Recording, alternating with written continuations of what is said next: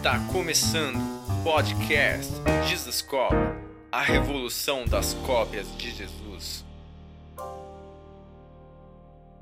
Fala galera, Jesus Cop. Hoje estou muito feliz porque a gente está começando um novo quadro aqui no nosso canal Jesus Cop, que é o podcast do Jesus Cop. Vai É ser um podcast de entrevistas. E a gente estava conversando aqui quem que vai ser o primeiro convidado, né? Pra gente começar esse quadro. E claro, a mais especial de todas, Valéria Gonçalves. Obrigado. Queria dizer que é uma honra, um privilégio estar aqui falando É? com você e com todo mundo, né, que está nos ouvindo. Poxa, é um prazer muito grande ter você aqui nesse Todo quadro do meu. YouTube. se você está ouvindo a gente aí pelo podcast, seja muito bem-vindo. Sim. Ou se você está nos assistindo aqui no YouTube.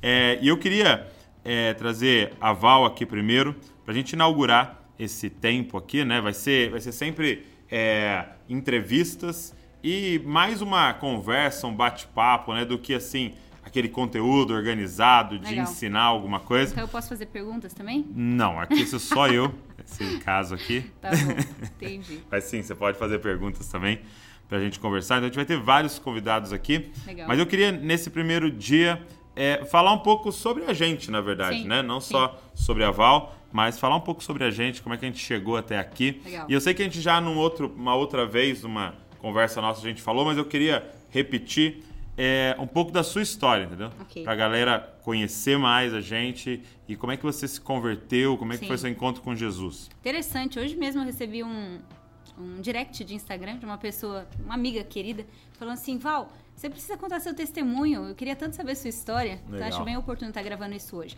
Bom, pra quem não me conhece, eu sou a Val, Valéria é meu nome, né? Eu tenho 32 anos.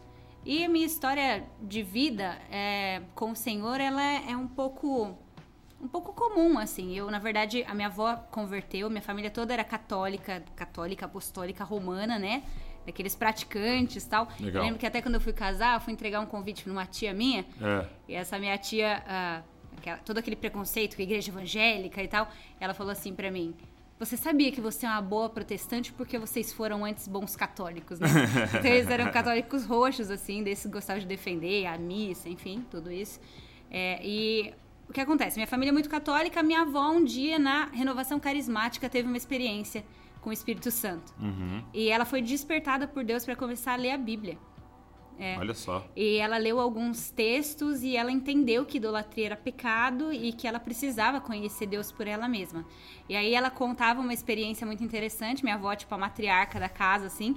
Ela contava que um dia ela estava na sala de casa e passou uma propaganda, é, eu não lembro se é Rede Bandeirantes, o que era na época, mas era Valnice Milhomens na televisão. E quando ela viu aquela mulher fazendo propaganda do, da reunião deles da igreja, ela disse que ela ouviu Deus falando: Olha, domingo você vai lá. Então ela saiu daqui da cidade, do interior, foi para essa igreja e depois disso. Era ela- na capital. era na capital. Era a Igreja Nacional do Senhor Jesus Cristo, algo assim, em Sejec. E aí, é, tanto é que ela foi a pastora da minha avó quase toda a vida da minha avó, né? Só agora, quando ela estava mais idosa, que ela Aham. veio congregar conosco. É verdade. Mas ela foi formada, né, na igreja da pastora Valnice Milhomens. E com isso toda a minha família se converteu, toda a minha família veio ao Senhor. Então, desde que eu me entendo por gente, que eu tenho memórias, né, de criança, eu sempre frequentei a igreja, né? Ok. Então, assim, ah, cresci nesse ambiente, o que pra mim é. Hoje eu, eu acredito que foi uma bênção, a proteção de Deus, foi extremamente saudável, porque os meus amigos eram da igreja, meus hobbies eram na igreja, então eu já fiz de tudo, tipo assim, desde limpar banheiro, cuidar de criança, eh, ministério de dança, de lou até louvor, até cantar eu já Uau. cantei. Pregar, tudo. E- Depois você vai dar uma palhinha aqui pra gente. ah, tá bom, pode deixar. e aí, cresci nesse contexto e tal, mas eu realmente fui ter uma experiência pessoal com o Senhor, porque uma coisa é você frequentar a igreja, né? Outra coisa é você realmente amar Jesus, se relacionar com Jesus. Eu entendi, na verdade, eu tive uma experiência com o Espírito Santo aos 17 anos, num retiro de carnaval. Você tava até nesse retiro. tava, né? Você lembra? É, eu fui tocada pelo Você Espírito lembra qual, Santo ali. qual, qual era o tema? Você lembra pra eu, eu me Puxa, cara. situar? Você não vai lembrar? Eu eu não lembro o tema, mas eu lembro que era o pastor Salomão que liderava Era bom a gente. de tema, né? Tinha uns temas bons, né? É. Eu não sei se era. Não era duas caras, né? Duas caras foi um tema bom, né? Enfim, eu não, eu não me lembro muito bem qual era o tema, mas eu sei que ali, durante o período do louvor, eu recebi um, um- um toque do Espírito Santo e a partir daquele momento, ah, eu, ac- eu acredito que dali em diante eu comecei a ter um relacionamento com o Senhor. Muito bom. E, e, é legal porque todo mundo que eu converso realmente tem essa, é, é, esses dois momentos, Sim. né?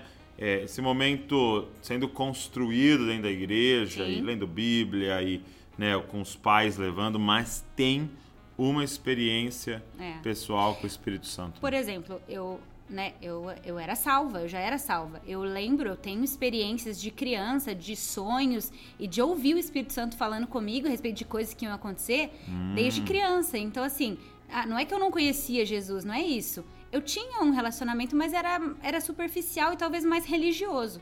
Agora, com 17 anos, realmente eu, eu fiquei apaixonada por Jesus, entendeu? E aí eu acho que as coisas começaram a mudar para mim. Foi um processo, tem sido é, um processo. Eu gosto daquela frase que diz que Deus não tem netos, né? É isso aí. Então Deus só tem filhos. Sim. E eu acho que isso é uma coisa tão importante de nós, como pais, entendermos, né? Uhum. É, porque, porque ao mesmo tempo eu fico pensando, né? É, a gente teve uma conversa com o Gabriel Cantarino, né? E ele, e ele dizendo, né, que ele cresceu no contexto da presbiteriana e quanto que ele amava a Bíblia, estudava a Bíblia, né? Foi incentivado a isso. E aí ele conta dessa experiência que ele teve com o Espírito Santo. Sim. Mas, é, é, apesar de ele entender que ali começou, né, algo novo, é toda essa bagagem Sim. de Bíblia tá lá dentro. Sim. O, o, Luciano Subirá fala algo interessante em uma das pregações dele. É que a gente tem que se relacionar com Deus a partir do amor. Mas muitas vezes, enquanto esse clique não acontece, enquanto esse conhecimento de Deus não é ampliado, eu vejo que uma das formas que ele usa para isso é o temor. Hum. Então, durante toda essa construção de infância, adolescência, dentro da igreja e, e, e dentro das regras, digamos assim, de alguma forma, é, os meus pais, meus avós e o ambiente conseguiu gerar em mim temor. Sim. Então eu sabia quem era Deus, apesar de ainda talvez não amá-lo com tanta intensidade, mas isso me, me fez permanecer ali, sabe? Uhum. E eu, eu acho bem saudável, na verdade, criar crianças assim, até que eles possam ter esse, essa experiência pessoal. Porque agora, com tudo que a gente tem aprendido, dá um medo, né? É, do mecânico, né? Sim. Do tipo, ah, eu tenho que obrigar ele a ler a Bíblia, ah, eu tenho que fazer ele na igreja, né? Só que tudo isso está lá dentro. E, e, eu gosto de olhar para o apóstolo Paulo, né? Uhum. Então você vê a conversão de Pedro, muito importante, muito especial. Sim. E tudo que Pedro constrói ali. Mas aí quando você tem a conversão de Paulo, mesmo não andando os três anos com Jesus, o que foi o apóstolo Paulo? É. Mas porque tinha todo um depósito lá dentro que só foi ressignificado, Sim. né? Sim. Ele só olhava porque ele já sabia e falava, ah, isso, ah, isso, iluminado pelo Espírito Santo. Então, isso é uma coisa muito interessante. Eu queria, uma outra coisa que eu queria te perguntar, você citou a sua avó, né? Uhum. Sua avó Lícia, que já faleceu, faleceu. né? Uhum. E, e eu queria que você falasse um pouco pra gente dessa. Porque tem algo muito peculiar, né? É, é, o amor que ela tinha por Israel, né? Muito, nossa. E, e, é uma coisa que a gente tem sido despertado recentemente do Sim. papel fundamental de Israel, né? Na, na história do que Deus está fazendo. Mas isso já há muitos anos ela falava disso, sim, né? Sim. E, e, talvez muita gente nem dava bola, né? Quem estava perto dela ali. É, fala um pouco disso. Como é que foi isso? Então, é porque em relação à importância de Israel, existem dois extremos, né? Hum. Existe a teologia da substituição. Porque, o que, que a gente tem que entender a respeito de Israel? É, até eu aprendi isso com os nossos amigos que estudam bastante escatologia, né?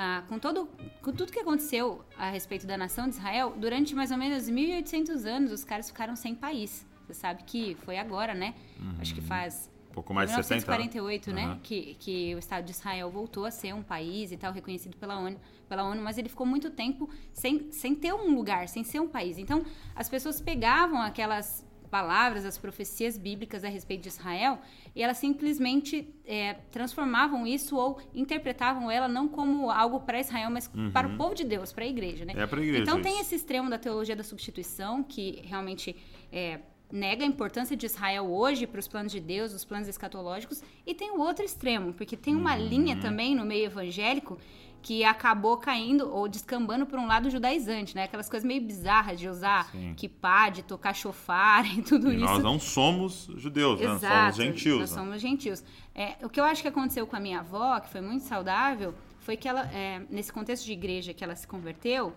Uh, eles ensinaram ela a amar Israel, ensinaram os membros a amar Israel como povo de Deus e como um povo participante das promessas de Deus uhum. é, para o futuro, entende? Como está escrito em Romanos, né?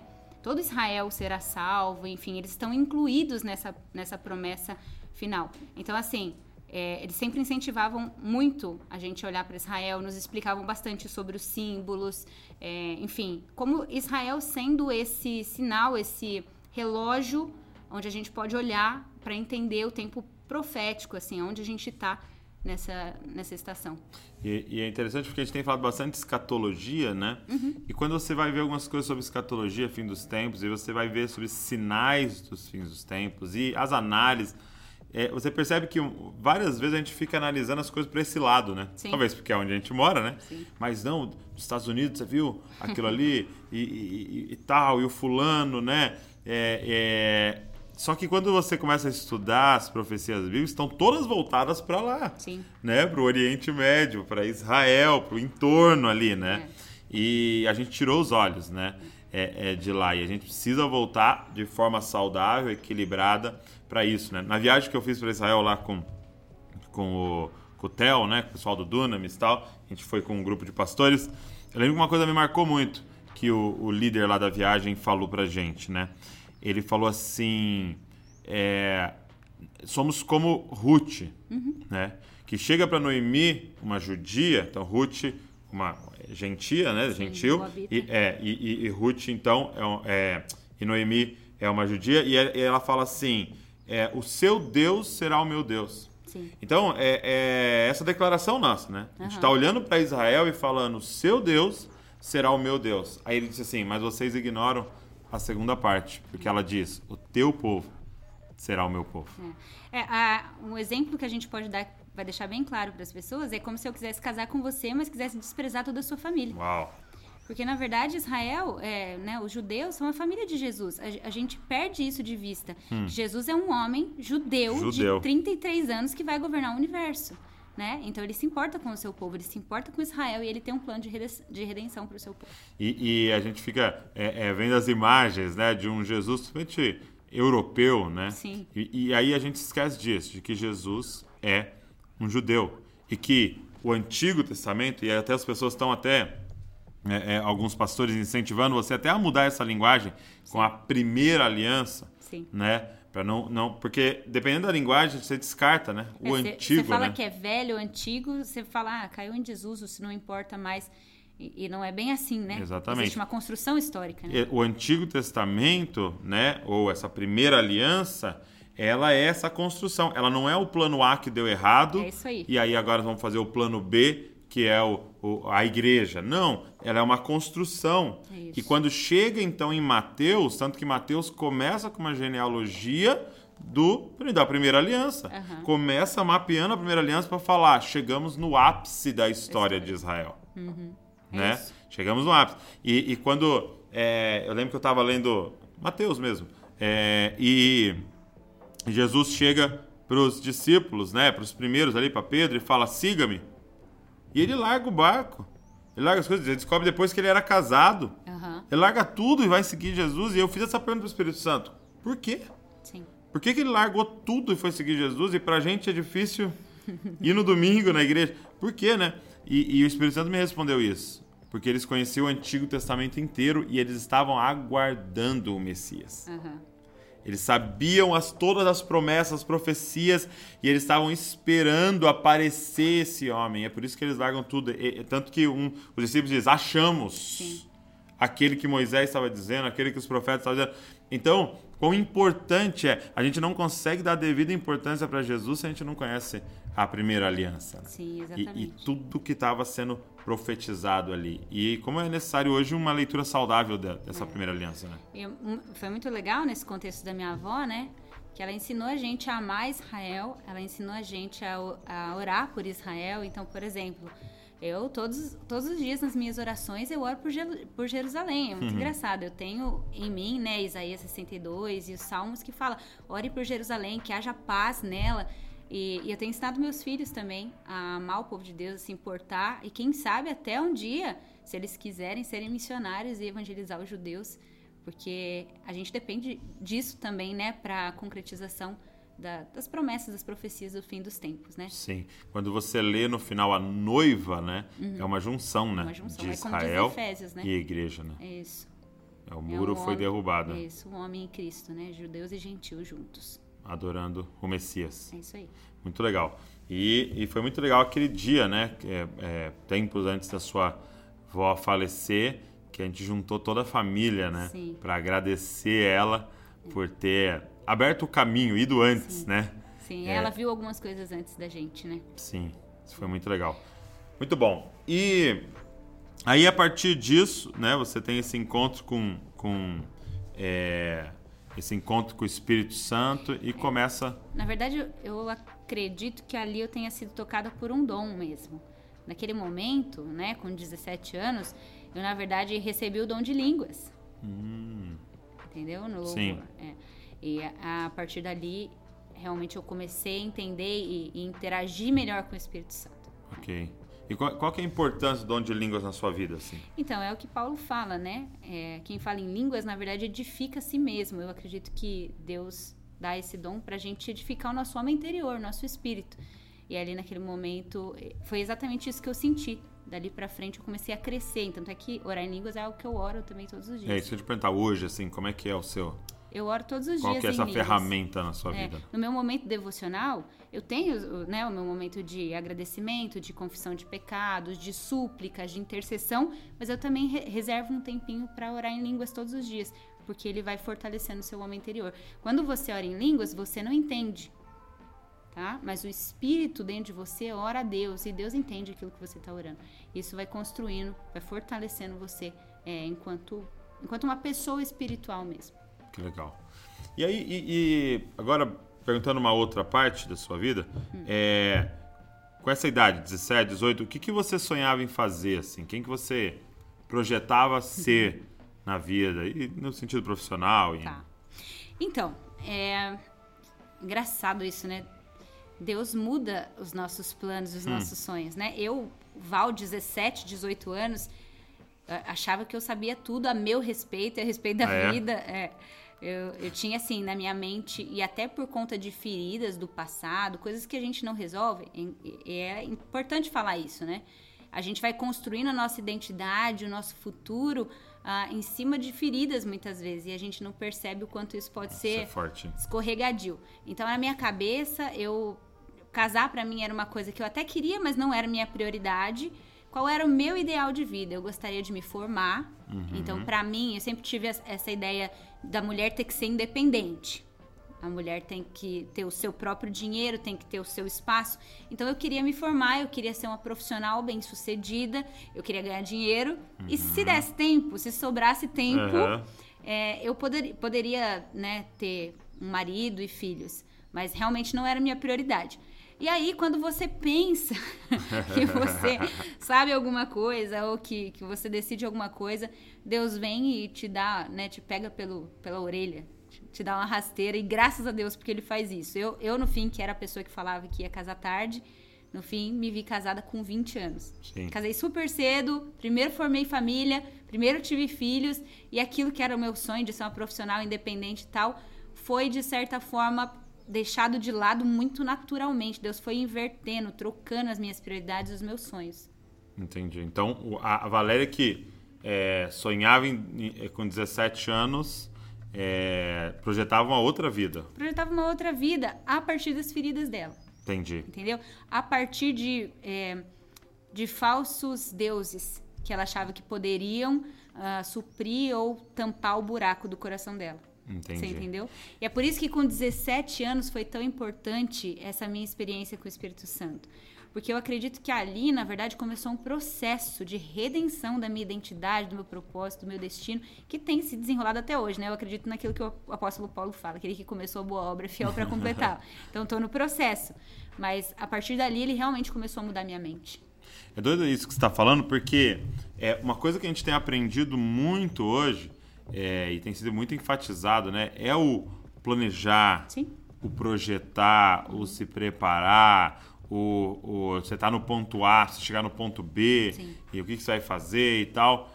E, e, e, e apesar disso ser muito bom, Aham. num certo aspecto, quão perigoso é? Porque e se o ponto B não é onde era pra você estar chegando, e daqui a 10 anos você fala, nossa, estou 10 anos investindo para chegar lá e Uhum. Deus tinha é, é, essa outra direção, né? Sim. Essa linha fina entre planejar e se organizar e sonhar e ter visão e ter objetivo, mas ouvir o Espírito Santo, né? É isso. E que não fala muitas vezes dos próximos 30 anos, né? Fala dos pró próximos um mês. É, por exemplo, uma das coisas que ele falou pra mim, não muito depois desse, desse retiro que eu vivi, foi que eu precisava saber a Val que ele tinha criado. Eu precisava conhecer a Val que ele tinha criado. E na verdade foi a partir de uma de uma expansão do conhecimento de Deus que eu fui expandindo conhecimento sobre mim. E a hora que eu parei pra observar onde eu tava, aquela vida que eu tava projetando não fazia mais sentido pra aquilo que eu realmente era, sabe? Entendi. É como se tirasse uma base Isso. e aí não tinha mais sentido o que estava sendo construído em cima. É. Uau. Entendeu? Então foi isso que ele fez comigo. Na verdade, ele foi abrindo meus olhos pra minha identidade nele, entendeu? Entendi. É, e eu queria que você falasse um pouco, né, Uhum. sobre. Eu lembro muito, claro, né, de um dia em que você teve assim um, um insight do Espírito Santo, Sim, né? foi, foi um processo de cura interior sozinha. É, eu, porque eu lembro assim da, da cena, do dia, eu estacionando na frente do apartamento, né, que a gente morava, Uhum. e você com a cabeça encostada assim na, na- no vidro, né, no, no banco passageiro, com a cabeça encostada no vidro, Sim. e você virou pra mim e falou, entendi. Aí eu Uhum. falei, o quê? Né, Não tava nem conversando na hora. Entendeu o quê? Né? Entendi. E aí você começou a desconstruir várias coisas ali Sim. na sua identidade. Como é que foi isso, assim? Então, eu. Depois desse despertamento, eu comecei a, a reparar que existiam muitas mentiras na minha mente. Eu comecei a entender que a minha mente mentia pra mim muitas vezes. Minha mente mente. É mente, mente. e eu comecei a pedir ao Espírito Santo que ele me tirasse dessas crises existenciais que eu tinha. Eu era muito refém, por exemplo, de ira, de mau humor, de. Enfim, de algumas coisas. Eu tinha alguns, algumas reações involuntárias que eram, na verdade, um mecanismo de defesa. Qual que é o problema? Eu tinha sofrido ao longo da minha vida com rejeição, com manipulação, com abandono. E, e, olha, eu quero falar aqui que, de repente, não é nem a situação que foi tão problemática. Quem, quem olhasse de fora falava Talvez "Mas não quando, veria a né?" mesma coisa. É. É. Mas cada pessoa, cada ser humano tem tipo um. é, como a gente tem um esqueleto por baixo da pele e Uhum. dos músculos, cada um tem um esqueleto emocional. Você entende o que eu tô querendo dizer? Sim. Então tem um nível de peso que cada um suporta. E tem coisas que vão me ferir que não vão te ferir. Uhum. Tá? Então é, é muito louca a construção do ego humano, né? Porque você vai arrumando jeitos de sobreviver na selva que é a vida, né? Uhum. Sim. E o que acontece? Essa- Essas coisas foram me ferindo ao longo do tempo, né? Rejeição, abandono, manipulação, enfim. E eu desenvolvi. Você tem duas alternativas quando isso acontece com você. Ah, via de regra, ou as pessoas vão para autocomiseração, então elas se tornam é, vitimistas, coitadinhas. Olha o que aconteceu comigo, a minha história. E Uma tendência a se esconder. é, e você fica curtindo aquela fossa da sua vida e nada dá certo pra você. Então tem esse lado. E tem um outro lado, que é aquele lado tipo assim: Ah, é? Eu apanhei? Então nunca mais ninguém vai bater em mim. Uhum. E, E agora eu vou bater E também. agora eu vou bater. Antes que me batam, eu vou ferir. Porque Sim. realmente a gente só é ferido, né, a partir de pessoas que foram feridas. Então, assim, né, quem foi ferido fere, Uhum. é um ciclo interminável. E eu escolhi essa segunda via, que é uma via da rebelião, da revolta. Da rebeldia. Da rebeldia. Então eu queria ser diferentona, entendeu? Eu queria ser a hippie. E olha, foi Deus que me guardou pra eu não ir pras drogas. Enfim, esse tipo de coisa, assim. Foi o lado que eu escolhi. Só que chegou um momento, depois que eu tive essa experiência, que eu percebi que aquilo não, dava, não tava dando certo. Sim. Entendeu? Como é que eu me sentia? Eu me sentia como um. Como é que eu posso dizer?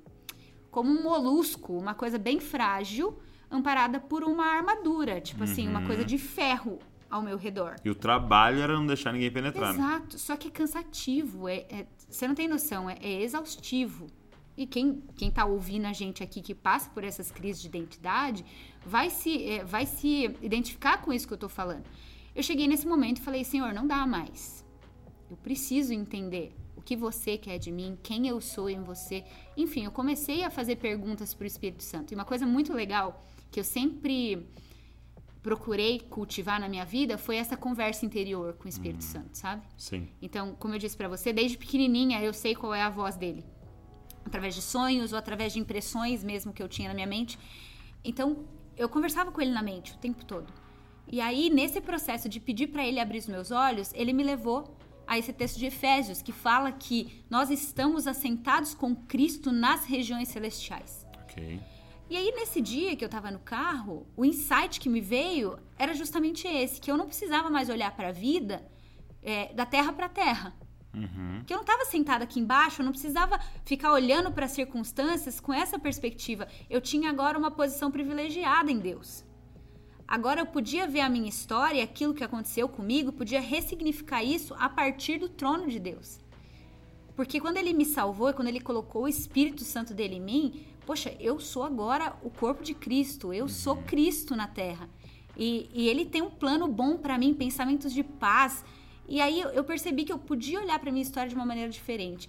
E aí nesse dia ele começou a me trazer todas as circunstâncias, em infância, adolescência, tudo que tinha ficado realmente na minha memória uh, e que estava me travando durante a, vida inteira. Muitas Quando coisas. você diz assim, o quê? Que coisa assim? Falas de pessoas, Falas. É, momentos que eu fui rejeitada por amigos, é, situações de família, tudo. O que, que eu percebi? Que cada situação dessa que a gente vive, que a gente é ferido, é como se o diabo ali conseguisse trancar um cadeado em você. E você fica vivendo aquele peso, ou colocou uma mochila com tijolo nas suas costas. E você, sem pensar muito a respeito daquilo, você aceita aquele fardo e passa a carregar ele durante a sua vida. Chega um momento que você não aguenta mais você está curvado. E ali foi um insight. Ali eu consegui olhar para essas memórias que eu tinha e perceber quais tinham sido as mentiras que o diabo tinha plantado em mim, em cada uma delas, Uhum. e que eu não precisava mais olhar para elas da terra para terra. E, e aí o Espírito Santo começou a me falar a verdade sobre mim. Toda vez que, que você é, passa por rejeição, por abandono, não sei o quê, você tem que perceber, na verdade, que existem mentiras centrais que sustentam tudo isso. Uhum. E o que o Espírito Santo fez foi começar a chutar cada uma dessas mentiras Com a verdade. com a verdade. É, começou a colocar a palavra, né, na verdade. E isso começou a redimir minha história, redimir meu, meu propósito, né, redimir a minha identidade. E, e é, é interessante porque assim, você tem, por exemplo, você citou a ira, vai. Sim. Então você tem a ira, ah, eu pô, sou, sou brava, sou não sei o quê. Tal. E aí, às vezes, a gente vai tentar falar assim, não, você ser menos brava. Então eu vou tentar ser mais calma. Vou ter... Só que é um fruto, né? Entendeu? Então, é o que você falou, é Você de exaustivo, porque se eu, se eu ficar todo dia lá tirando, tirando, é é exaustivo isso, né? Então você tem que ir na raiz, né? É. E matar. E aí, automaticamente, isso vai parar de vir, né? Isso vai parar de acontecer. O que eu aprendi, e isso eu aprendi não tem muito tempo, mas pra mim deu deu linguagem para aquilo que tinha acontecido, que às vezes eu não sei explicar, mas deu linguagem para aquilo que tinha acontecido, é que no livro de 2 Timóteo, a Bíblia vai falar que a gente não recebeu um espírito de, de medo, né? Mas a gente recebeu o Espírito Santo, que é um espírito de amor, de poder e de equilíbrio. Ok. E eu aprendi, até foi um livro que eu li, depois eu posso trazer o nome para vocês. Mas todas as vezes. É vencendo o medo, né? Vencer no medo? Será que é isso? Isso. É, que é, é da Teresa Lipscher, da, da Dana Lipscher. Eu não vou saber o Depois nome. a gente coloca na Depois descrição aqui. O que, eu, o que eu aprendi, na verdade, é o seguinte: toda vez que falta, ou que você não deixa o Espírito Santo acessar algumas áreas na sua vida, te falta amor, te falta poder e te falta equilíbrio. Então, por exemplo, quando você não se sente poderoso em alguma circunstância da vida, você pode buscar o Espírito Santo, né? Você pode acessar o Espírito Santo e vencer aquilo em Deus, ou você pode fazer parcerias com sentimentos que te dão a falsa impressão de que você é poderoso. Ok. A ira, por exemplo. O que é a ira? É essa falsa sensação de poder. É tomar o poder na força. Não, eu vou controlar do meu jeito, porque eu gritando funciona, eu ganho o controle aqui, eu ganho o poder. Você entendeu? Então, o que o Espírito Santo foi fazendo na minha vida é tirando esses substitutos, essas parcerias que eu tinha feito, que na verdade estavam me destruindo, né? E que só ele podia te dar o verdadeiro, né? Exatamente, exatamente. Isso é muito E não adiantava, no meu caso, por exemplo, ah, fazer terapia. Uhum. Entendeu? Porque eu, eu acredito, inclusive, que Uhum. é muito indicado e bom para algumas pessoas. A gente, né, a gente sabe que cuidar da saúde mental é algo importantíssimo, mas no meu caso, tô falando da minha experiência pessoal, Uhum. é, eu precisava realmente ser redimida por Deus na minha natureza. Ok. Porque se eu conversasse com alguém e fizesse uma terapia, eu podia até adestrar meu comportamento. E aprender a tirar os frutos, né? Isso, mas eu não ia mudar a natureza, entendeu? E o que o Espírito Santo foi fazendo é, com a palavra, construindo uma nova natureza. Agora, uma coisa legal dessa história que você está contando é que o, o- a, a impressão que eu tenho, assim, quando eu ouço é de, de um quarto escuro, Uhum. né? Como você disse. Porque muitas das coisas, a gente não percebe essas coisas. Não, não né? percebe. E aí tem muitas daquelas frases, "Ah, eu sou assim. Isso é, é aval. Gabriela. Se você gosta de mim, você tem que gostar de mim assim, Aham, né? aham. É, minha eu personalidade. nasci assim, cresci assim, vou morrer assim. E aí, por quê? Porque é um quarto escuro, você não tá vendo? Sim. Por isso você tropeça em tanta coisa, né? E a impressão que eu tenho é essa luz Acendendo. acendendo, né? Falando, olha, isso é isso, e aquilo é aquilo. Então, quando me falaram isso, eu tô respondendo assim. Sim. E tal. Então, é, é- Só que acender a luz não garante que você vai mudar. Garante que você tá vendo agora. Aham, Exatamente. Aí Então, é a tua escolha, né? Exato. Então, quando, quando você fica irada, você fala, opa, estou irada por causa disso, não estou confiando no Espírito Santo. Tem-. Uhum. Então, você tem luz. Só que agora, não tropeçar mais, mudar as caixas de lugar é uma escolha sua. E aí foi uma jornada, né? E, aí é uma jornada. é uma jornada, né? Que, que eu tô falando de um processo que começou com 17 anos, eu tenho 32. E, e é muito engraçado isso, porque a gente é muito simplista, às vezes, né? Você fala assim, ah, não, beleza, isso daqui tá resolvido. Duvido. Até aparecer a situação que te cutuca de novo, né? e aí, às vezes, em quando você fala, não, realmente, venci, olha só, isso que me incomodava não incomoda mais, isso que eu fazia não faço mais, acontece, mas também acontece em áreas de você, putz, não acredito que ainda acontece a mesma coisa, entende o que eu tô querendo dizer? Uhum. Sim, e as sim. mesmas reações. É, então é um, é é um luta. processo, é, é um processo. Porque, porque esse jogar luz tal é algo instantâneo. Sim. Acontece, é como você tá falando aqui no insight ali e tal, do Espírito Santo. Mas esse reorganizar é, vai à vida. É né? uma renovação de mente, sabe? Eu, eu costumo dizer, é tipo como se você tivesse um software ali instalado há anos, rodando daquele jeito. Você nem precisa parar e prestar atenção. Você Uhum. pensa assim, é automático, né? Aí agora você tem que, pá, isso aqui não serve mais. Então você tem que é, tirar aquele software, desinstalar e reinstalar um novo. Sim. Porque não adianta deixar o espaço Exato, vazio. Não tem como não, não rodar nada. Exatamente. Então, assim, por isso que Tiago vai falar assim, ó. Acolhei com mansidão a palavra implantada em vocês, porque ela é poderosa para salvar a vossa alma. Alma no sentido de psique, emoções, sentimentos, pensamentos. Então é a palavra e esse essa renovação da mente, como diz lá em Romanos 12, 2, que vai te dando essas ferramentas para poder escolher diferente quando as situações é, tentadoras, adversas, eu não sei como é que você quer chamar, mas quando elas aparecerem. Então depende também do quanto você está disposto a jogar água limpa na tua mente. Uhum. Entendeu?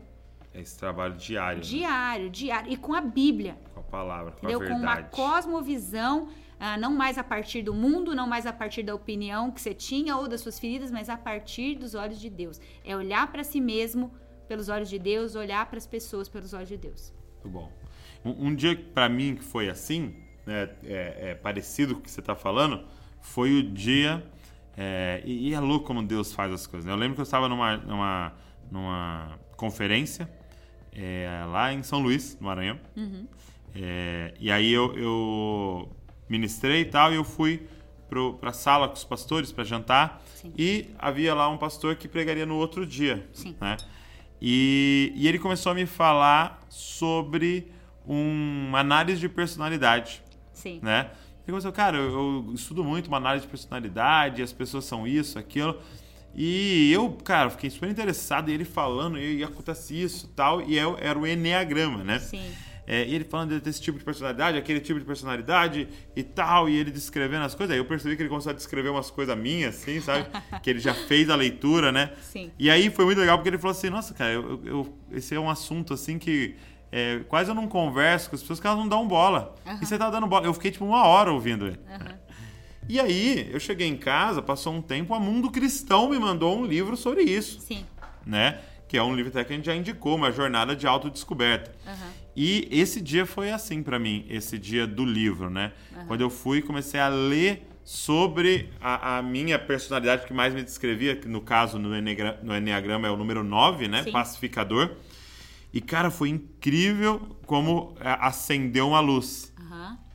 E eu comecei a enxergar o meu interior, né? E, e vendo por que, que eu faço as escolhas que eu faço, por que, que eu tô agindo da forma que eu tô agindo. E o que foi mais marcante para mim foi é, a minha maior qualidade é o meu maior defeito. Aham. Eu falo, como? né? Porque ele falava é, o nome da, da, né, da personalidade, por exemplo, pacificador, uma coisa Sim, boa, é né? ótimo, Pacificar, uma coisa boa. Mas tem um pecado, ele colocava um pecado para cada um, que é a preguiça. Aí eu falei, mas como, né? Um, o cara é o pacificador e a preguiça. E ele é o da paz, porque ele tem preguiça de entrar em contato com sentimentos ruins Sim. e situações adversas. Então ele é o da paz. Só que aí nessa paz ele passa pano, Sim. ele, ele né, negocia a verdade, porque e, e aí a minha maior é, é qualidade, um pacificador, né, é a meu maior defeito. E aí eu comecei a ver as coisas da minha história. É. Eu comecei a ver, por exemplo, no, no meu emprego é, anterior, várias conversas difíceis que eu não tive que prejudicou. Deu problema, né? Né? E todo mundo falava, poxa, é muito bom ter você aqui porque você pacifica o ambiente, mas várias coisas, né? No nosso casamento, Sim. com as crianças, é, é, evitando situações difíceis e tal, isso jogou luz, cara, e entendimento, assim. E aí é uma escolha diária de não tropeçar nessas coisas, de tipo, ô, precisa conversar com fulano. Ah, conversar com fulano, mas vamos É. marca aí e tal. Eu sei que não é natural pra mim, eu não sei se um dia vai ser, mas agora eu tenho consciência, né? Aham. É, eu conheço o Douglas. né? Sabe que eu, eu gosto muito de falar sobre identidade, né? É realmente a coisa da sua vida. Não adianta, onde É, você é, uma mais. palavra, né? onde você é mais castigado, maculado, é onde Deus redime e faz virar o seu.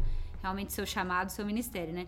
Eu, por exemplo, quando eu, eu fiquei sabendo do Enneagrama e a gente leu, eu fiquei encantada, principalmente porque você vê naquele misto de personalidades que ali, em cada um sendo do seu jeito, existe a expressão de Deus. Uhum. Porque Deus nos criou a sua imagem e sua semelhança. Então, se nós queremos conhecer mais a nosso respeito, primeiro a gente tem que aumentar o conhecimento de Deus. Quando eu conheço Deus, eu me conheço.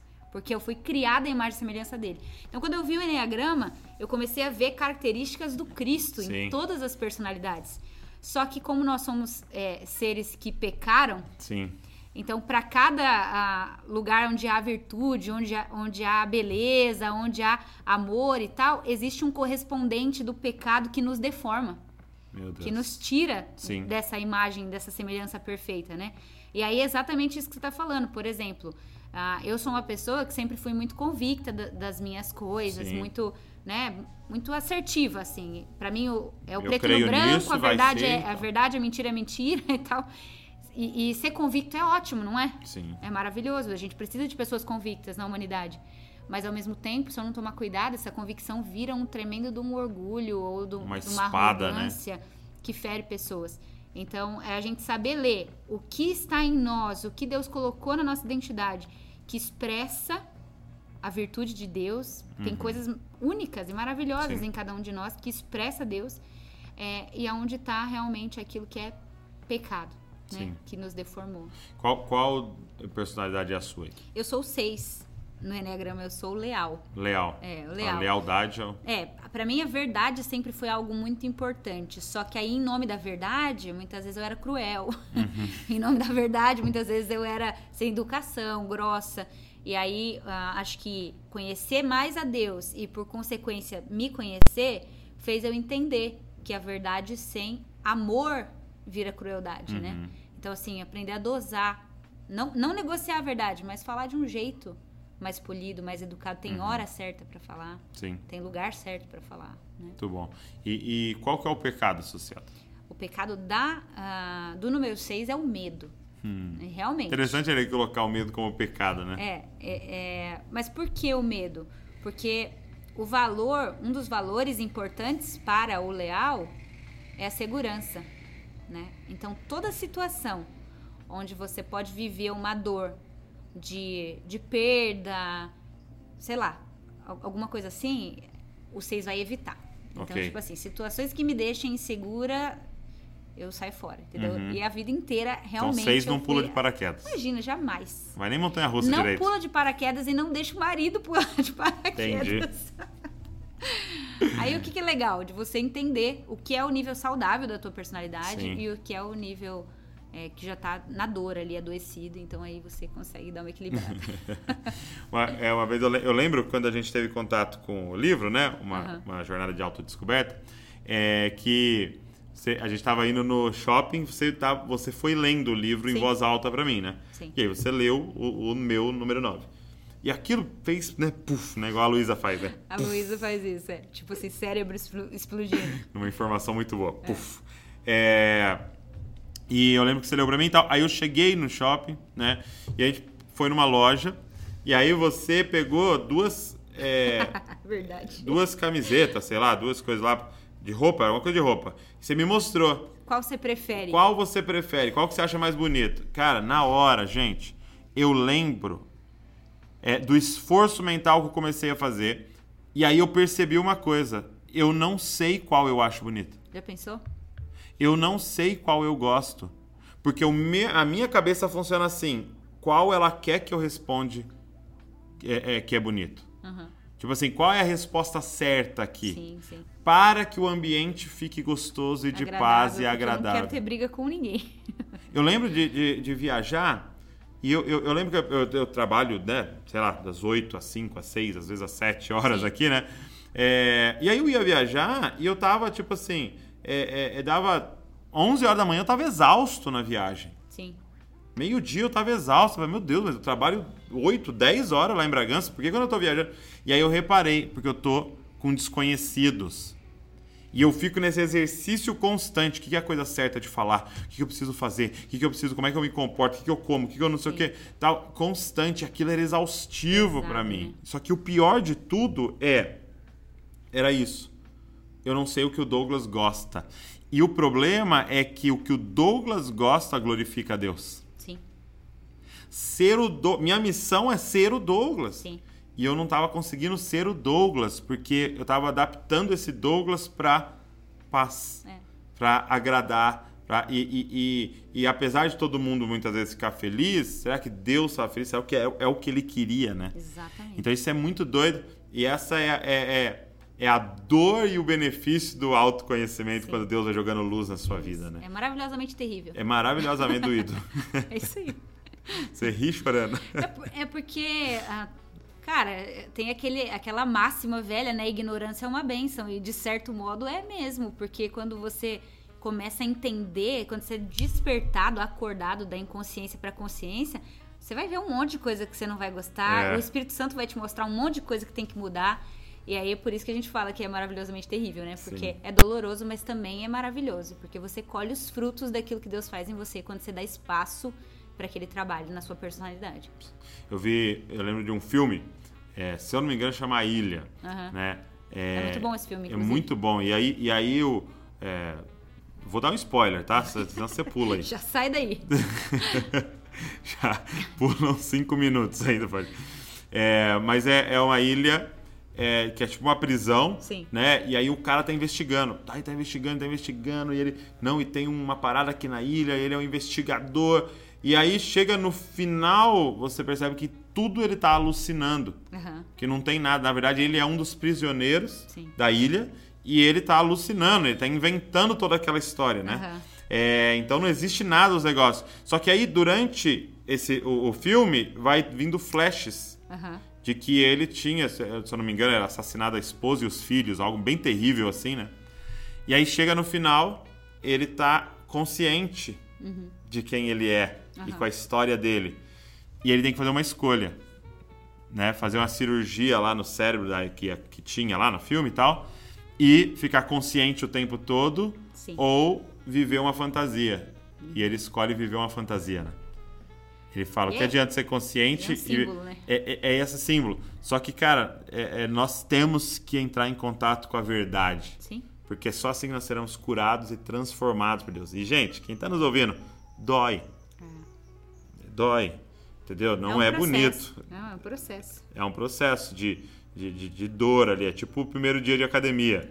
Entendeu? É isso aí. Dói, porque você vai ver coisas sobre você que você ficou fantasiando que eram lindas e maravilhosas, sua personalidade, que você. E, cara, e que são pecados. Mas é por isso que o apóstolo Paulo vai falar em Filipenses 3, né? É, embora eu ainda não seja tudo que eu nasci para ser, eu faço uma coisa. Deixando as coisas que para trás ficam, eu prossigo para o alvo. Hum. Então, é o ponto para você nunca parar de caminhar, o ponto para você nunca parar de, né, de crescer em quem Deus te fez para ser, porque realmente é uma construção de identidade, né? Uma descoberta da real identidade que foi tão maculada pelo pecado. O ponto é fixar os olhos no lugar certo né? Então, assim, você não é transformado simplesmente por ser transformado. O povo fala assim: não, você precisa ser sua melhor versão. Sua melhor versão não vai adiantar. Você, na verdade, precisa ser transformado à imagem de alguém. Sim. Você precisa ser transformado à semelhança de alguém. E aí é por isso que eu falo tanto, e quem me segue sabe que eu falo tanto de contemplação. Porque a Bíblia vai falar que a grande chave para ser transformada é essa: todos nós, com o rosto descoberto, contemplamos a glória do Senhor. Quem é a glória do Senhor? é Cristo. Cristo. Quando você contempla Cristo, você vai sendo transformado de glória em glória à imagem dele, a semelhança dele, a personalidade dele. Sem deixar de ser você, com toda a sua subjetividade, mas mais parecido com Cristo. Porque Cristo é tão grande, como diria o escritor, que bilhões, de, é, que bilhões de pessoas não dão conta de expressá-lo na sua totalidade. né? E, e a gente poderia dizer que nós somos um pedacinho de cada pessoa e situações que a gente contemplou. né? Ah, sem dúvida. Então a gente, você contemplou sua mãe, você contemplou seu pai, você contemplou os professores, você contemplou o seu ciclo social ali da sua escola, você contemplou todos os seus heróis, né? Os seus Você se transforma à semelhança daquilo que você contemplou. isso. E, e, e agora como que vai ter transformação? Isso aí. Contemplando Cristo diariamente, né? É isso. diariamente. Diariamente. E sendo transformado essa imagem. Você vendo ele perdoando, perdoando, perdoando, perdoando. O que, que você vai sendo transformado? É. Um perdoador. Misericórdia, misericórdia, né? É, mansidão, mansidão. Você vai sendo transformado. Isso é muito legal. Sim. Agora, é, dentro, depois dessa transformação, né? Ou, ou esse início de transformação, esse início de jornada, é, a gente está sempre envolvido com o ministério, né? Sim, sim. E a gente sempre teve envolvido com liderança, com tudo isso. Como é que foi para você abraçar o ministério, abraçar essa, essa jornada aí, né? Ah, foi bem desafiador. É engraçado, as pessoas falam. Quando a gente abre caixinha de pergunta no Instagram, Hum. a gente vê o quanto as pessoas gostam de criar é, idealizações a respeito dos outros. Porque eles mandam assim: Val, é, como é que foi pra você? Você cumpre tão bem a sua missão? Foi fácil pra você e tal, enfim. Esse tipo Como de coisa. fazer para dar conta de tudo? Como se a gente desse conta de tudo, né? Quem descobrir nos manda, né? Manda aí a resposta. Manda aí um podcast pra gente. Mas foi bem difícil. é, até porque eu tinha toda aquela construção de tipo, eu vou ter uma vida. E de repente o Espírito Santo pegou e me virou de ponta cabeça, né?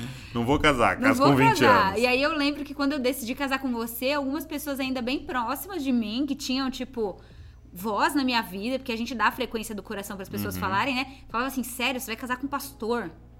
Tipo, você vai ser pastora. Então, assim, cara, foi bem desafiador. Pastora. Foi bem desafiador. E aí teve aquela fase de achar que o ministério era teu Uhum. e que eu era só um suporte. E de fato sou um suporte. Sim, sim. Mas de pensar que, que Deus ia operar, operar tudo através de você e que eu tava ali pra Eu ti. sou uma funcionária do Ministério Douglas Gonçalves. Não é isso. Mas é tipo assim, até por conta da minha personalidade, seria muito mais fácil ficar escondida. Eu tenho essa tendência. Aham. Tem gente que tem essa. Como é que chama? Esse desejo de aparecer, de se mostrar. Não. Gosta, né? de- A minha tentação é pra me esconder. Então, assim, eu ando naquela máxima, né? Quando eu sentir vontade de esconder, aí eu, eu tenho que aparecer. Porque senão eu não apareço Sim, nunca. sim. Mas foi bem difícil pra mim, assim, fazer essa transição de pensamento, de tipo assim, poxa, Deus não uniu pessoas, ele uniu propósitos. Sim. Então tem algo em mim que eu posso contribuir que também vai, né, que vai comunicar, que vai edificar pessoas, que vai acrescentar naquilo que Deus está fazendo, né? Através da gente. Aí eu passei por toda aquela crise de tipo assim, não sei qual é o meu propósito, meu Deus, qual é a minha habilidade? que acho que todo mundo que Todo tá mundo passa. né, nessa construção passa, até que Jesus me ensinou que o meu propósito está na junção de uma necessidade que está na minha frente e de uma habilidade que eu sei cumprir. Então, quando eu comecei a pensar assim, eu comecei a ser eficaz nas coisas que eu fazia. Então, assim, tem uma necessidade aqui, eu tô aqui para servir, porque Dá um, um exemplo, assim. ah, desde de lavar banheiro, tipo, o banheiro tá sujo. Eu tenho uma vassoura e sabão. Mano, é, Tenho minha, braços. é minha responsabilidade lavar. Entende o que eu tô falando? Ou tipo, tem um culto de mulheres e alguém precisa pregar. Tá bom, eu tenho, tenho língua e tenho uma Bíblia, eu vou pregar. Tem um cérebro. Você entendeu? Sim. Então, isso me ajudou nessa construção de entender aquilo que Deus ia fazer através de mim. E é surpreendente. Porque quando é realmente o Espírito Santo fazendo através de você, você fala, cara, não sou eu que faço. Sim. Isso é muito incrível. E, e como é que foi pra você essa questão, né? Você citou do pregar. né? Porque é, é um grande desafio, assim, a Sim, gente é um desafio pra mim. se expor, né? E, e ir lá e né, estar na frente de todo mundo Sim. e falar. Sim. Quando é que você decidiu abraçar isso, assim? Porque você está falando dessa personalidade que deseja mais se esconder, ficar nos bastidores, né? Tá. É, quando eu entendi que eu tinha o que falar Ok. e que as pessoas queriam ouvir. Que o pouco que eu tinha caminhado já era mais longe do que algumas pessoas. Uhum. E que o óbvio podia ajudar muita gente. Olha só. Porque quando você está cercado de pregadores incríveis, por exemplo. Quem, por exemplo? Você. Por exemplo, tem você, tem o seu pai. E a gente tem amigos, né, que Sim, sim, sim, pregam há muito incríveis, né? tempo e tal. E aí você fica naquela preocupação de tipo assim, mano, acho que eu não tenho que contribuir porque eu não tenho uma revelação uau para dizer, Aham. né? Um dia, uma amiga minha, inclusive, se ela. Um dia eu ouvi isso, quero dizer, Érica Barreto, amo você, você foi muito importante na minha vida. É, um dia eu conversando com a Érica sobre isso, a Érica me falou assim, Val, é, às vezes você tem que olhar para isso como comida. Os pregadores uau são lasanha. Lasanha a gente come quando? De domingo.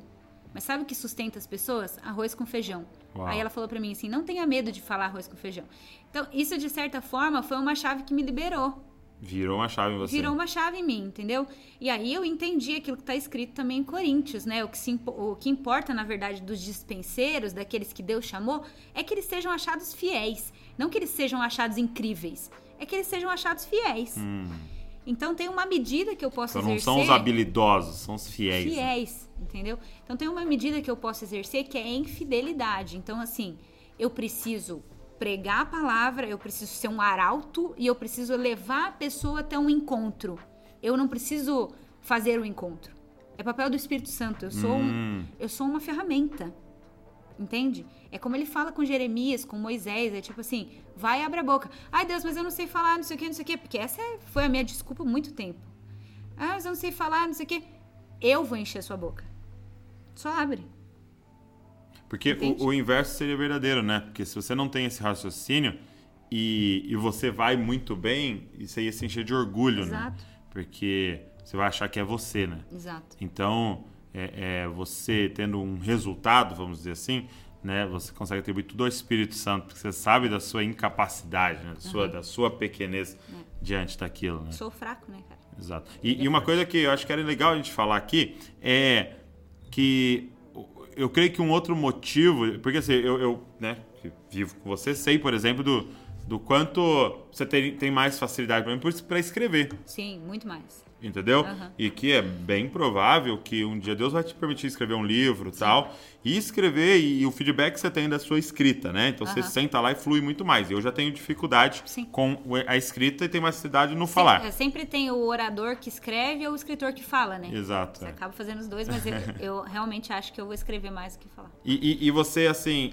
aceitou esse desafio do falar também por ter um espaço vazio, né? E eu Sim. acho que aqui era um apelo às moças, mulheres, meninas que estão nos Sim. ouvindo.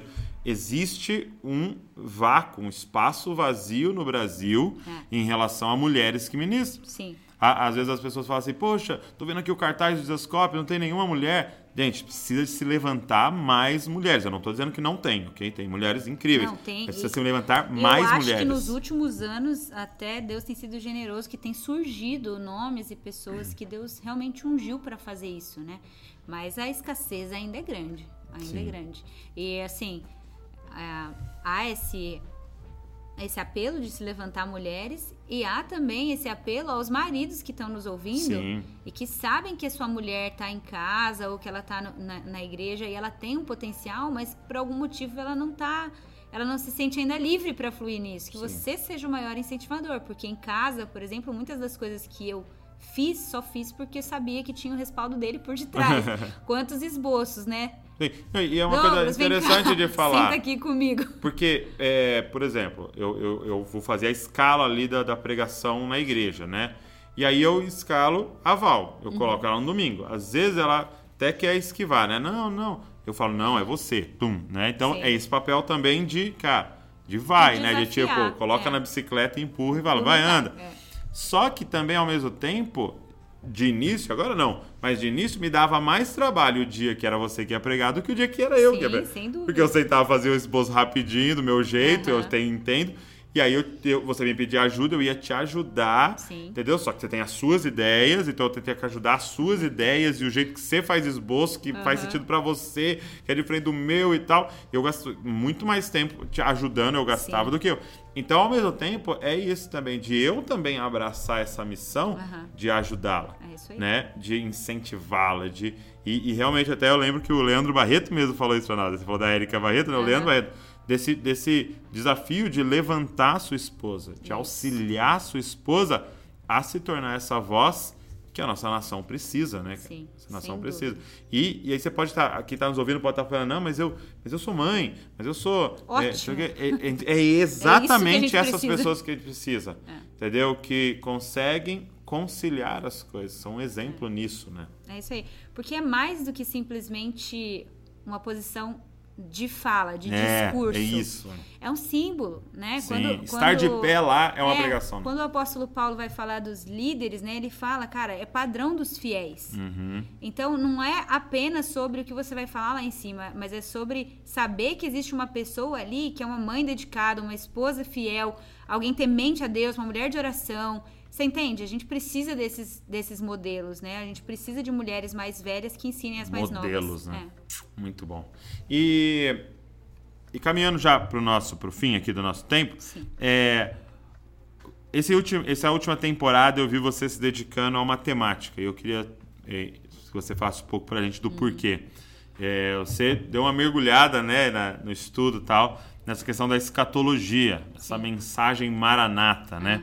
E quando que te despertou para isso, assim, e, e por que que você começou a se dedicar a isso? Cara, eu sempre gostei do assunto, Ok. mas eu, eu confesso que eu abordava o assunto muito mais a partir da curiosidade do, que, Aham. do que de qualquer outra coisa, né? Mas quando a gente se viu em março, em face da pandemia e tantas mudanças rápidas no cenário mundial, é, eu comecei a perceber que eu precisava estar inteirada a respeito daquilo que, que ia acontecer. É, e aí, não mais num- numa perspectiva de curiosidade, mas de responsabilidade. Eu percebi, para falar a verdade para você, que as coisas vão acontecer mais rápido do que, do que a gente estava imaginando. Ok. E que eu tenho duas crianças sendo criadas dentro da minha casa e eu preciso levar elas a um lugar de amor por Jesus, porque a gente Uau. não sabe o que vai ser requerido delas quando elas forem adultos. Então, na verdade, foi mais por isso que eu mergulhei agora, principalmente esse ano, na escatologia. E aí, com a ajuda do, do Vitor Vieira, do Ângelo Baz, desses nossos amigos que têm estado perto da gente. É, e eu confesso que estudar escatologia esse ano produziu algo ah, muito mais valioso que a própria escatologia. Que eu sempre fui uma pessoa assim, constante. Eu, eu, eu sempre falo isso, nunca tive dificuldade com constância. Eu sou uma pessoa rotineira, uma pessoa de hábitos. Então, o pessoal às vezes fala, ai, que dificuldade de fazer devocional. É, ok, você faz, você consegue colocar constância, mas o desafio é no meio da constância você ter intensidade também. Hum, E estudar escatologia, na verdade, me deu intensidade. Me deu amor por Jesus, me deu um fogo, entendeu? No coração, assim. Por querer a volta dele, por querer vê-lo face aumentou a face. chama. Vontade, entendeu? De jejuar por saudade do noivo. Então, aumentou. Isso foi muito bacana. Foi. Que eu, que eu acho, na verdade, que é o efeito esperado, né? Quando Sim. você realmente estuda escatologia de verdade, e não a partir da curiosidade, eu acho que ela te leva a uma- um aumento de paixão, de amor por Deus. Eu gosto muito do, do que o Vitor fala, né? É, sempre que ele vai falar sobre esse assunto, ele abre o capítulo 1 de, de Apocalipse e fala a revelação De Jesus de Cristo. Jesus Cristo. Então não é, é um livro sobre curiosidade, sobre o, o anticristo, é um livro sobre Jesus Cristo, a revelação de quem ele é. Sim. Então o resultado tem que ser queimar de amor por ele mais e mais, né? E aí é, é legal porque você começa a ler, quando você né, tá imergido no assunto, você começa a levantar isso em casa. Então, assim, a Uhum. gente começou a ter mais conversas com as crianças a esse respeito. E eu acho que isso é muito importante, porque eu, que fui uma criança, né, nascida nos anos 80, e ali o meu contexto de escatologia era dispensacionalista, né? Então, quando você falava da volta de Jesus, era sempre uma abordagem a partir do medo, né? Uhum. Eu, E do escapar, né? e do escapar. Eu, eu consigo lembrar, assim, de noites que eu dormi, assim, ó, angustiada com essa volta de Jesus. Porque, Sério? tipo, era um medo. de- você nunca tinha certeza se se tava bom o suficiente. Até porque tinha aquela A religiosidade parada, também parada envolvida, né? Da religiosidade. Mas como era, era essa espera desse rapto, né? Ah, não, Jesus vai voltar como um ladrão. Tinha muito disso, né? Sim. Quem é crente velho aqui vai, vai entender o que eu tô falando. E, e essa mudança de perspectiva, essa, essa linha de interpretação que a gente estuda agora, pra mim, é muito mais bíblica, faz muito mais sentido. É porque te gera desejo, né? Desejo. pela avó. Isso. E não medo. Então, é, é- é o espírito e a noiva dizem vem. Vem. Não tipo assim, ai meu Deus, será que ele tá vindo? Né? O espírito e a noiva dizem vem, é um desejo. Volta, meu noivo. É um noivo, não é um ladrão, né? Sim. É um noivo. Então, é, isso, é- isso é muito legal. E até falar para toda a galera, né, a boa notícia Uau, de esse que é nós, esse ano, né, conferência Dizascope 2020, Sim. e eu acho que vale, já que nós estamos nesse contexto todo aqui, falar pra galera qual vai ser o tema, né? Tá. Esse ano, o tema da conferência do Dizascope vai ser Maranata. Uau. Muito bom. Galera, se prepara aí que vai ser poderosíssimo e vai ser totalmente online esse ano, né? Sim. Por causa da pandemia, a gente decidiu fazer ela totalmente online e a gente quer fazer esse convite para você participar. E assim, não é tipo assim, ah, vai ter uma live. Não. É a conferência Desascope 2020. Então, é dia 7 de novembro, vai ser das 9 da manhã às 9 da noite. Então, reserva o dia. Você vai ter que marcar, igual você fosse comprar passagem de avião e vir para São Paulo para participar, você vai ter que marcar 7 de novembro de 2020, o dia inteiro. Então, põe roupa de conferência, seu Vans, entendeu? Se prepara, é, é, tudo, tudo. Se, se você puder, e se, for, e se for seguro, chama uns amigos aí no sofá da sua casa e vamos para a conferência 2020. E, cara, a gente tem alguns convidados especiais para essa conferência. E assim, a gente, tá, a gente ainda tá em choque, A né? gente ainda tá em choque. Porque é o seguinte, eu é, é, é, despretensiosamente falei para um amigo meu, Vitor Vieira, manda um convite lá pro Mike Bickle para ele con- con- é, participar da conferência 2020. E depois o, o, o Vitor me manda que ele aceitou. Eu não tava esperando por isso. Sim. Meu coração tava preparado. Então a gente vai ter o Mike Bickle. é, a gente tava conversando com o Corey Russell. A gente tá. é, o Ângelo Basso já tá confirmado. O Vitor Vieira vai estar com a gente. O Leandro Vieira, o Alessandro Vilas Boas, o Tom Molinari. Então vai ser assim, cara. Um dia muito especial pra falar desse tema. E a gente queria muito que vocês não, não encarassem é, apenas como um evento online, mais Exato. um, né? É, a gente realmente tá fazendo algo no Senhor mesmo para construir um entendimento na nossa geração que a gente acha que vai dar base para os próximos anos aí. Muito bom. Então, eu vou deixar o link na descrição para você fazer sua inscrição. Por quê? Porque você vai se inscrever e a gente vai mandar para você um material pré-evento. Porque o que a gente quer? É, a tá- vou repetir de novo, não é uma live, não é um evento online. Eu quero que você leia uns textos antes. Sim. Você se prepare para essa temática, porque vai ser um dia da gente mergulhar nessa mensagem maranata, para você entender e para você virar um atalaia, você virar é, é, um propagador dessa é. mensagem, uma voz aonde Deus plantou você. Então a gente quer o Brasil inteiro com a gente lá. Então vou deixar o link para você, só clicar, já faz sua inscrição, já fica reservado, põe na sua agenda, põe é, é aí, sei lá, escreve em algum lugar, 7 de novembro, você não pode perder, é um sábado. E nós vamos estar o dia inteiro juntos aí. E o último aviso que eu queria dar, antes da gente encerrar, é que nós gravamos um curso, né? Ah, Finalmente sim, consegui fazer verdade. a Val gravar um curso.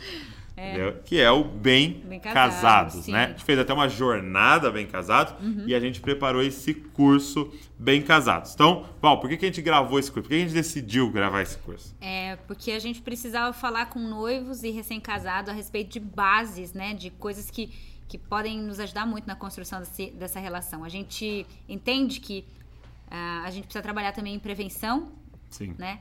Então, é, a nossa ideia era essa, poder construir as bases fortes para um relacionamento forte. Então, se você quer ser bem casado, é, a gente está dando toda a base bíblica lá. Não é simplesmente experiências do nosso casamento, né? São as bases bíblicas, o que a palavra de Deus diz sobre casamento.